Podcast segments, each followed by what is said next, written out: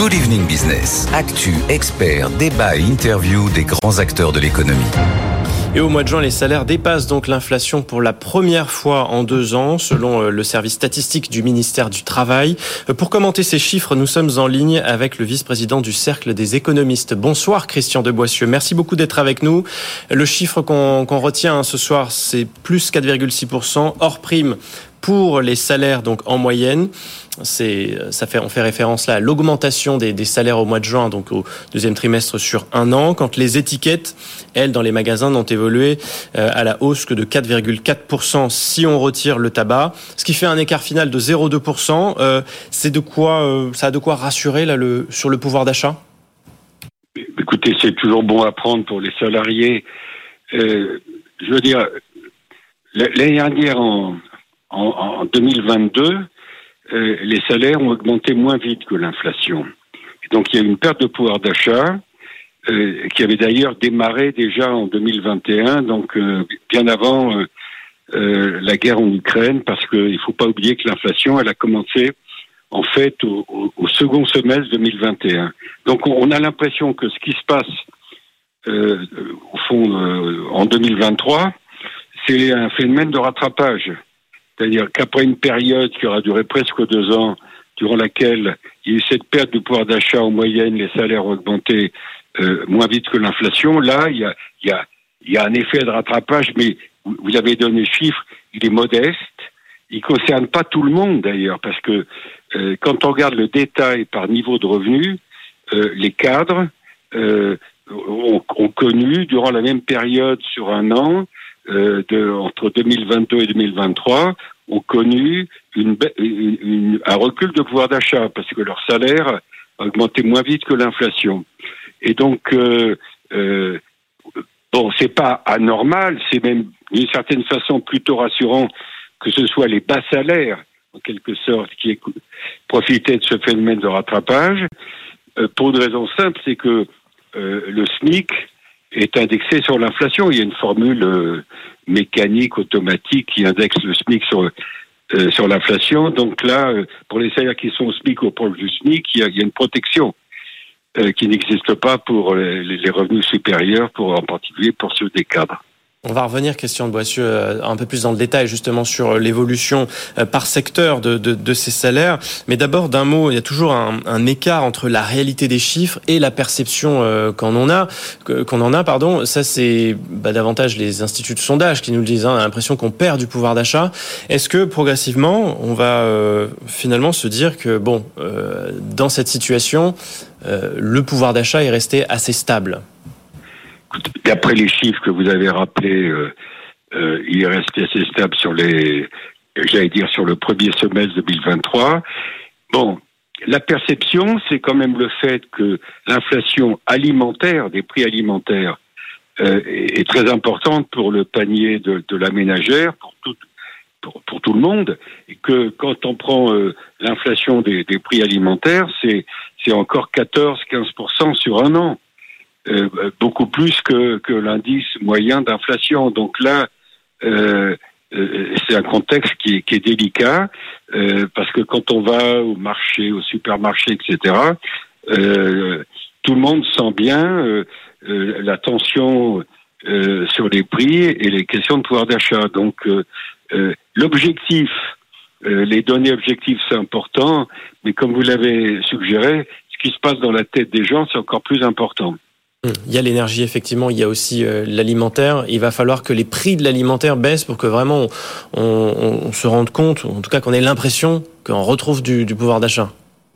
Oui, d'autant plus que euh, la consommation alimentaire, c'est une consommation quotidienne. Donc là, euh, euh dire, on, on, change de pas de téléviseur tous les jours ou de voiture tous les jours.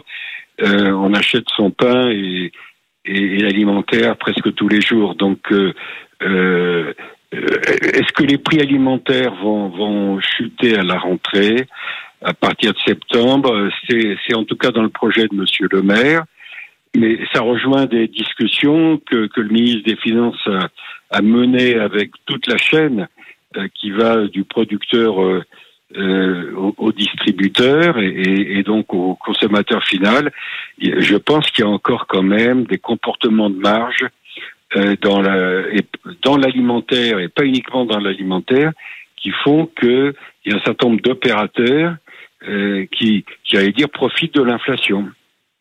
Bon, dans le détail, Christian de Boissieu, alors on voit que le salaire des, des ouvriers des employés sont ceux qui ont le plus fortement augmenté, hein. plus 5,1% à fin juin 2023. L'écart, euh, cette fois-ci, est de 0,7% avec le niveau de l'inflation. Euh, je reviens sur ce que vous disiez il y a, il y a, une minute. Euh, c'est lié, ça, à l'évolution du, SMIC ou on ne le justifie pas uniquement par ce paramètre?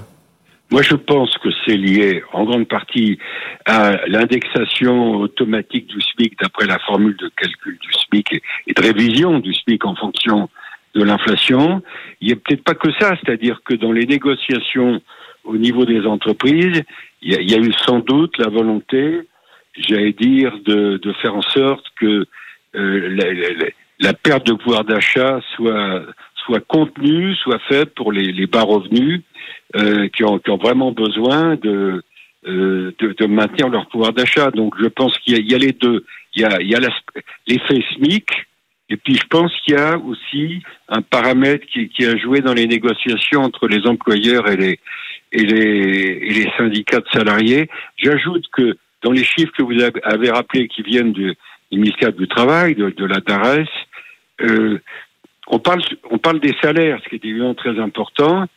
Euh, comme vous savez, il y a aussi le jeu de primes qui ne sont pas euh, en général permanentes.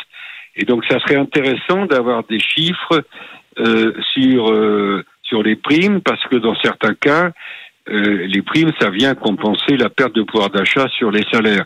Alors, ces primes, elles jouent pas nécessairement sur les bas revenus, malheureusement pour eux. mais je répète que raisonner sur les salaires, c'est nécessaire euh, c'est pas toujours suffisant parce qu'à côté des salaires, euh, il peut y avoir des primes. Alors dans certaines entreprises liées à la participation ou l'intéressement ou ou, ce qu'on appelle la prime Macron. Je ne vais pas rentrer dans les détails. Bon, les primes, effectivement, elles viennent aussi euh, euh, renforcer cette, cet écart avec euh, l'augmentation du, du, coût de la vie. Elles sont ici pas prises en compte, mais euh, ce qui veut dire qu'on est quand même sur une, sur une bonne dynamique, en tout cas du point de vue du, du point de vue du, des travailleurs. Euh, vous parliez de la perte du pouvoir d'achat et de la manière dont les employeurs ont, aussi ont fait un effort. Est-ce qu'il n'y a pas un deuxième paramètre, Christian de Boissieu, à savoir la lutte contre le turnover dans des secteurs qui sont quand même de plus en plus sous tension et où on cherche à, à garder, à conserver euh, les talents. Euh, et donc, on, oui. et donc on augmente ben là, salaire. Vous évoquez le fait qu'il y a un certain nombre de secteurs qui sont en tension, tension de main-d'œuvre, avec des difficultés d'embauche, euh, qui peuvent tenir à des problèmes de salaire, mais pas uniquement à des problèmes de salaire. Ça tient aussi je pense à tout ce qui est hôtel, restaurant, euh, également bâtiment, construction. Ça tient aussi aux conditions de travail. Mais il est clair que dans ces secteurs en tension, il y a une augmentation euh, des salaires qui est plus forte que euh, euh l'augmentation moyenne. Simplement, dans les statistiques auxquelles euh, nous faisons référence, vous et moi, celle de la DARES, j'ai pas vu cette distinction euh, euh, disons de selon le, taux d'inflation, selon selon qu'on a affaire à un secteur en tension d'emploi ou, ou, pas. Ça serait intéressant de, de, de voir en quoi les, secteurs en tension connaissent des augmentations de salaire qui sont nettement plus fortes. Et bah, ça ce qu'on sait en tout cas, c'est que c'est dans le, les ouvriers et les employés qui ont été le plus fortement augmentés, euh, et ensuite seulement viennent euh, voilà le, le secteur de l'industrie et du tertiaire. Oui, bah alors c'est peut-être lié à ça, mais pas qu'à ça, mais ça veut dire quand même qu'à partir du moment où il y a des secteurs en tension qui connaissent des hausses de salaire qui sont nettement au-dessus de la moyenne, ça veut dire que cette moyenne, elle camoufle aussi le fait que, inversement, euh, dans, dans, les secteurs qui ne sont pas en tension, euh, la perte de pouvoir d'achat est peut-être plus importante que, que, ce qui est mesuré quand on raisonne sur la moyenne. Euh, J'ajoute que par rapport au débat euh, des prochains mois de, du deuxième semestre 2023 et 2024, le, le, sujet pour la Banque centrale européenne, regardez les déclarations de Madame Lagarde, c'est est-ce qu'il y a un risque de dérapage des salaires? Eh ben, Moi, je dirais non à la lumière de ces chiffres. C'est pas parce qu'il y a une légère augmentation de pouvoir d'achat pour certaines catégories de manœuvres que qu'on est dans ce qu'on appelle le, jeu de la, la boucle prix-salaire. On n'est pas dans les années 1970 en France. Hmm. Dans les années 1970, entre les deux chocs pétroliers, ça a dérapé à la fois du côté des prix et des salaires. On n'est pas là-dedans. Ouais. Alors il y a peut-être une exception qu'on conclura là-dessus, Christian de Boissieu, mais la tendance est inverse dans le BTP. Hein. Les salariés du secteur de la construction, eux, ont continué à perdre de l'argent avec une diminution, diminution de leur rémunération réelle de 0,3%. Ça, c'est aussi un signe des difficultés que, que connaît le secteur depuis, euh, depuis début de l'année. Oui, mais alors vous voyez, c'est pas uniquement lié au fait qu'il y a des problèmes de recrutement, parce que s'il y avait des problèmes de recrutement, euh, il devrait y avoir une augmentation euh, euh, plus plus plus forte des salaires. Et ça ne suit pas dans ce secteur. non, ça, ça joue pas. Il y a, d'autres facteurs qui jouent et qui peuvent expliquer. Alors il faudrait il faudrait avoir d'autres paramètres pour pouvoir approfondir ce point. Bon, en moyenne, le salaire réel, lui, resterait 1,3% plus faible qu'en 2022. Ça, c'est selon aussi les, les projections de l'INSEE. Vous, vous parliez euh, de Christine Lagarde. On va conclure là-dessus avec vous, Christian Deboissieu. Mais tout ça, effectivement, est aussi euh, regardé de très près par la BCE, qui craint toujours que les hausses de salaire n'entretiennent les hausses de prix. À ce stade, est-ce que vous, vous voyez des, hum, cette, ce risque de spirale dont on, on a aussi régulièrement parlé de prix-salaire en France? Moi, je ne le vois pas, je, l'ai dit il y a quelques instants, je ne vois pas la lumière de ces chiffres. Euh, je répète, le fait que dans certains cas, les salaires augmentent plus vite que l'inflation, c'est pas uniquement, il y a les métiers en tension, il y a un phénomène de rattrapage.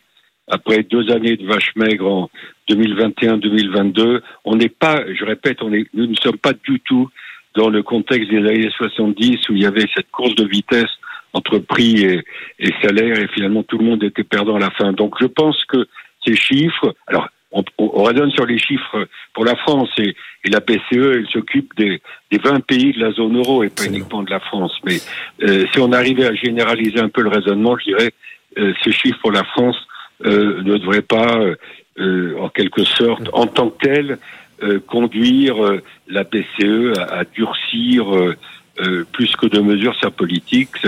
Ça, pourrait même peut-être lui permettre en septembre de, passer son tour. on va voir. Merci pour toutes vos explications, euh, Christian Demoisieux, vice-président du Cercle des économistes.